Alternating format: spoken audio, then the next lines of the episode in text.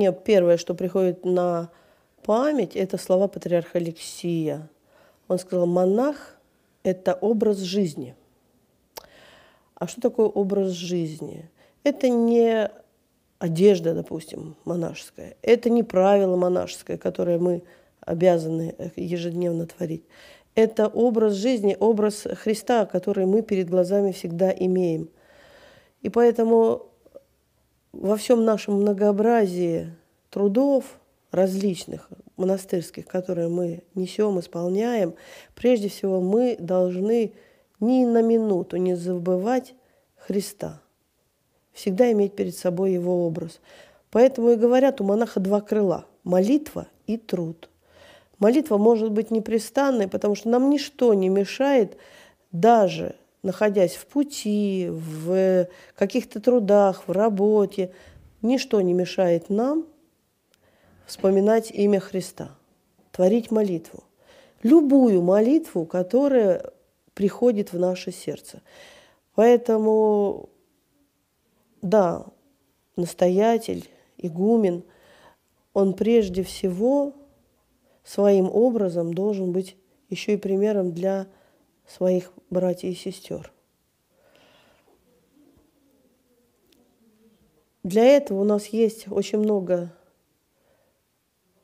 написанных трудов, которые мы можем изучать, которые мы можем читать, которые мы можем впитывать в себя, назидаться ими, совершенствоваться ими. И, конечно же, но самое главное – это пример внешний, который мы сами видели э, в своих предшественниках, которые нас научали своим примером.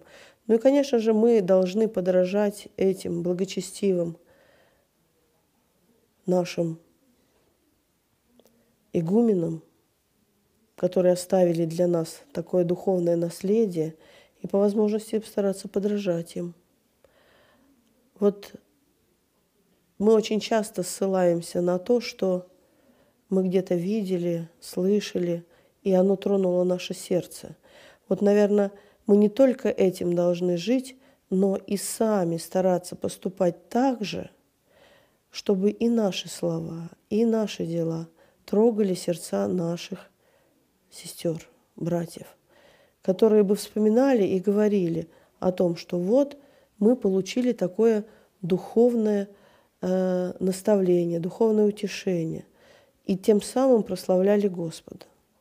Мне видится, что пример, который мы подаем, ведь наши сестры, братья, они не видят наших молитв, наших коленопреклонений, которые каждый из нас творит в своей келье. Они видят наши дела. И по этим делам могут нас как, как еще э, наши дела либо осудят нас, либо оправдают нас. Поэтому э,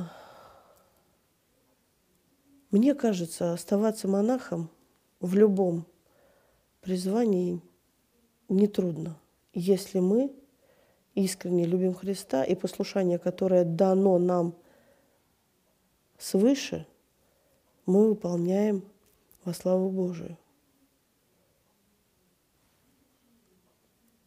Мне один батюшка, э, вот э, при, э, это уже как бы отступление, но я скажу, да, все говорят, вот в женских монастырях священнику очень трудно нести послушание.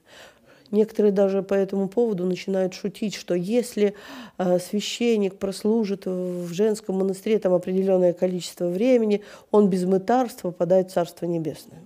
Есть такое. То есть как бы мы пытаемся оправдать, что вот так трудно служить.